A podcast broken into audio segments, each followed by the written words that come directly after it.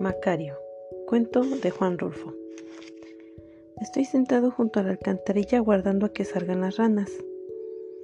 Anoche mientras estábamos cenando comenzaron a armar el gran alboroto y no pararon de cantar hasta que amaneció.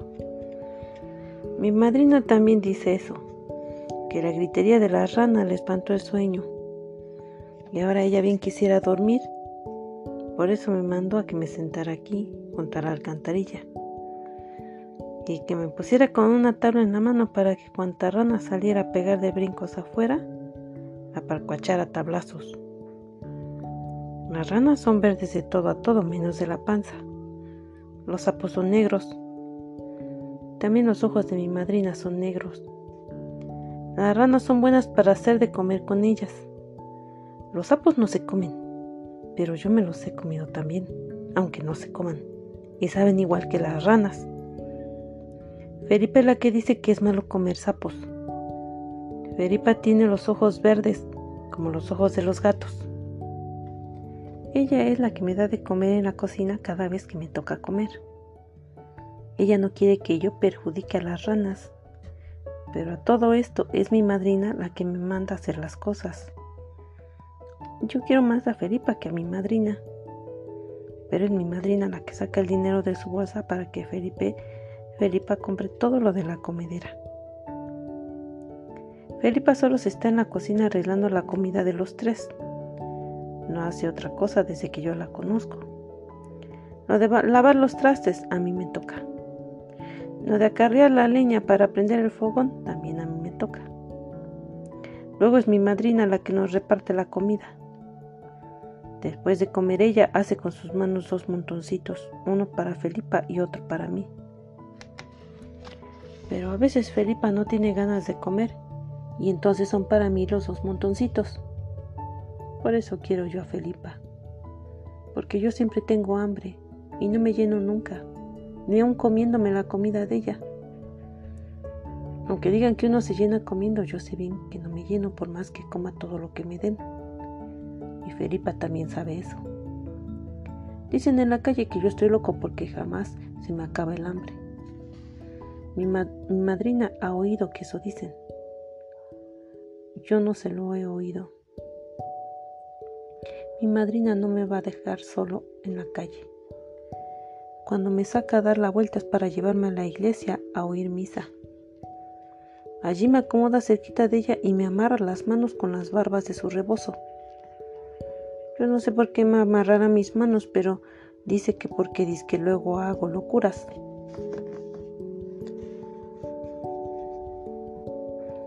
Un día inventaron que yo andaba ahorcando a alguien, que le apreté el pescuezo a una señora nada más por no más.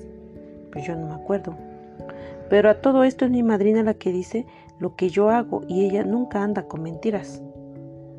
Cuando me llama a comer es para darme mi parte de comida y no como otra gente que me invita a comer con ellos y luego que me les acerco me apedrean hasta hacerme correr sin comer ni nada. No, mi madrina me trata bien. Por eso estoy contento en su casa. Además aquí vive Felipa. Felipa es muy buena conmigo. Por eso la quiero. La leche de Felipa es dulce como las flores del obelisco. Yo he bebido leche de chiva y también de puerca recién parida, pero no, no es igual de buena que la leche de Felipa. Ahora ya hace mucho tiempo que no me da chupar de los bultos esos que ella tiene donde tenemos solamente las costillas, y de donde le sale, sabiendo sacarla, una leche mejor que la que nos da mi madrina en el almuerzo de los domingos.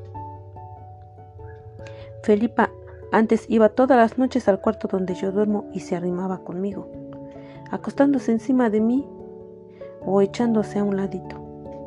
Luego se las ajuareaba para que yo pudiera chupar de aquella leche dulce y caliente que se dejaba venir en chorros por la lengua. Muchas veces he comido flores del obelisco para entretener el hambre, y la leche de Felipa era de ese sabor, solo que a mí me gusta más, porque al mismo tiempo que me pasa los tragos, Felipa me hace cosquillas por todas partes. Luego sucedía que casi siempre se quedaba dormida junto a mí hasta la madrugada, y eso me servía de mucho, porque yo no me apuraba del frío ni de ningún miedo a condenarme en el infierno si me moría solo ahí en alguna noche. A veces no le tengo tanto miedo al infierno, pero a veces sí. Luego me gusta darme mis buenos sustos con eso de que me voy a ir al infierno cualquier día de estos por tener la cabeza tan dura y por gustarme dar de cabezazos contra lo primero que encuentro. Pero viene Felipe y me espanta mis miedos. Me hace cosquillas con sus manos como ella sabe hacerlo y me ataja el miedo ese que tengo de morirme. Y por un ratito hasta se me olvida. Felipa dice, cuando tiene ganas de estar conmigo, que ella le contará al Señor todos mis pecados, que irá al cielo muy pronto y platicará con Él, pidiéndole que me perdone toda la mucha maldad que me llena el cuerpo de arriba abajo. Ella le dirá que me perdone, para que yo no me preocupe más. Por eso se confiesa todos los días, no porque ella sea mala, sino porque yo estoy repleto por dentro de demonios y tiene que sacarme esos chamucos del cuerpo, confesándose por mí los días. Todas las tardes de todos los días. Por toda la vida ella me hará ese favor. Eso dice Felipa. Por eso yo la quiero tanto. Sin embargo, lo de tener la cabeza así de dura es la gran cosa. Uno da de topes contra los pilares del corredor horas enteras y la cabeza no se hace nada, aguanta sin quebrarse. Y uno da de topes contra el suelo, primero despacito, después más recio, y aquella suena como un tambor. Igual que el tambor que anda con la chirimía cuando viene la chirimía a la función del Señor. Y entonces uno está en la iglesia amarrado a la madrina oyendo afuera el tum, tum, tum del tambor.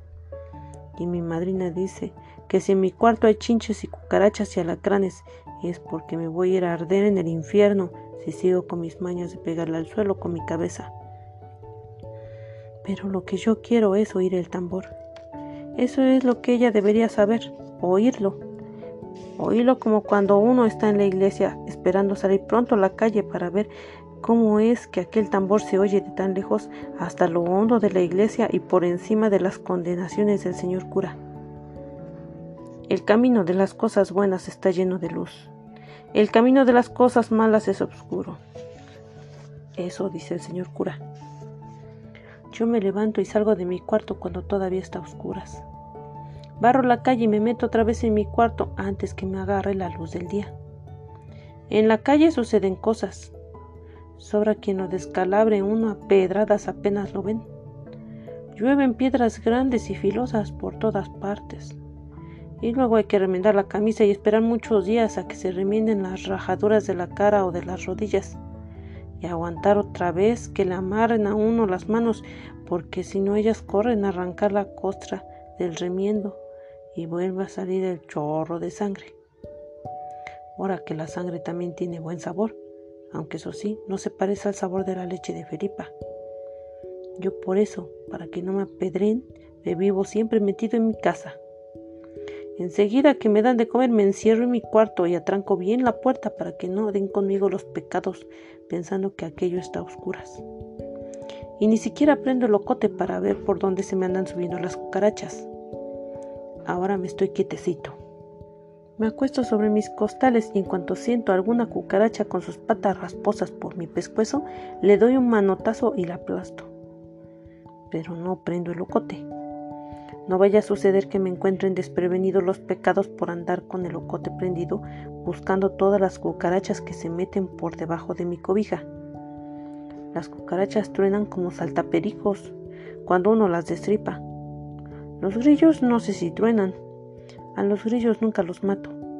Felipe dice que los grillos hacen ruido siempre, sin pararse ni a respirar, para que no se oigan los gritos de las ánimas que están penando en el purgatorio eso dice. El día en que se acaben los grillos, el mundo se llenará de los gritos de las ánimas santas y todos echaremos a correr espantados por el susto. Además, a mí me gusta mucho estarme con la oreja parada oyendo el ruido de los grillos. En mi cuarto hay muchos. Tal vez haya más grillos que cucarachas aquí entre las arrugas de los costales donde yo me acuesto. También hay alacranes, cada rato se dejan caer del techo y uno tiene que esperar sin resollar a que ellos hagan su recorrido por encima de uno hasta llegar al suelo. Porque si algún brazo se mueve o empiezan a temblarle a uno los huesos, se siente enseguida el ardor del piquete. Eso duele. A Felipa le picó una vez uno en una nalga. Se puso a llorar y a gritarle con gritos queridos a la Virgen Santísima para que no se le echara a perder su nalga. Yo lo unté saliva. Toda la noche me la pasé untándole saliva y rezando con ella. Y hubo un rato, cuando vi que no se aliviaba con mi remedio, en que yo también la ayudé a llorar con mis ojos todo lo que pude. De cualquier modo, yo estoy más a gusto en mi cuarto que si anduviera en la calle, llamando la atención de los amantes de aporrear gente. Aquí nadie me hace nada. Mi madrina no me regaña porque me vea comiéndome las flores de su obelisco, o sus arrayanes, sus granadas. Ella sabe lo entrado en ganas de comer que estoy siempre. Ella sabe que no se me acaba el hambre, que no me ajusta ninguna comida para llenar mis tripas, aunque anda cada rato pellizcando aquí y allá cosas de comer. Ella sabe que me cobo el garbanzo remojado que le doy a los puercos gordos y el maíz seco que le doy a los puercos flacos. Así que ella ya sabe con cuánta hambre ando, desde que me amanece hasta que me anochece. Y mientras encuentre de comer aquí en casa, aquí me estaré. Porque yo creo que el día en que deje de comer me voy a morir. Y entonces me iré con toda seguridad derechito al infierno. Y de allí ya no me sacará nadie, ni Felipa, aunque sea tan buena conmigo ni el escapulario que me regaló mi madrina y que me traigo enredado en el pescuezo. Ahora estoy junto a la alcantarilla esperando a que salgan las ranas, y no ha salido ninguna en todo este rato que llevo platicando.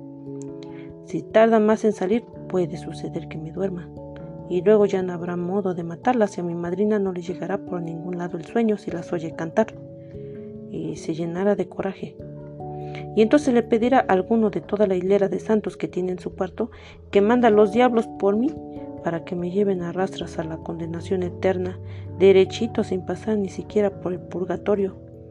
Y yo no podré ver entonces ni a mi papá ni a mi mamá, que es allí donde están. Mejor seguiré platicando. De lo que más ganas tengo es de volver a probar algunos tragos de la leche de Felipa aquella leche buena y dulce como la miel que le sale por debajo a las flores del obelisco.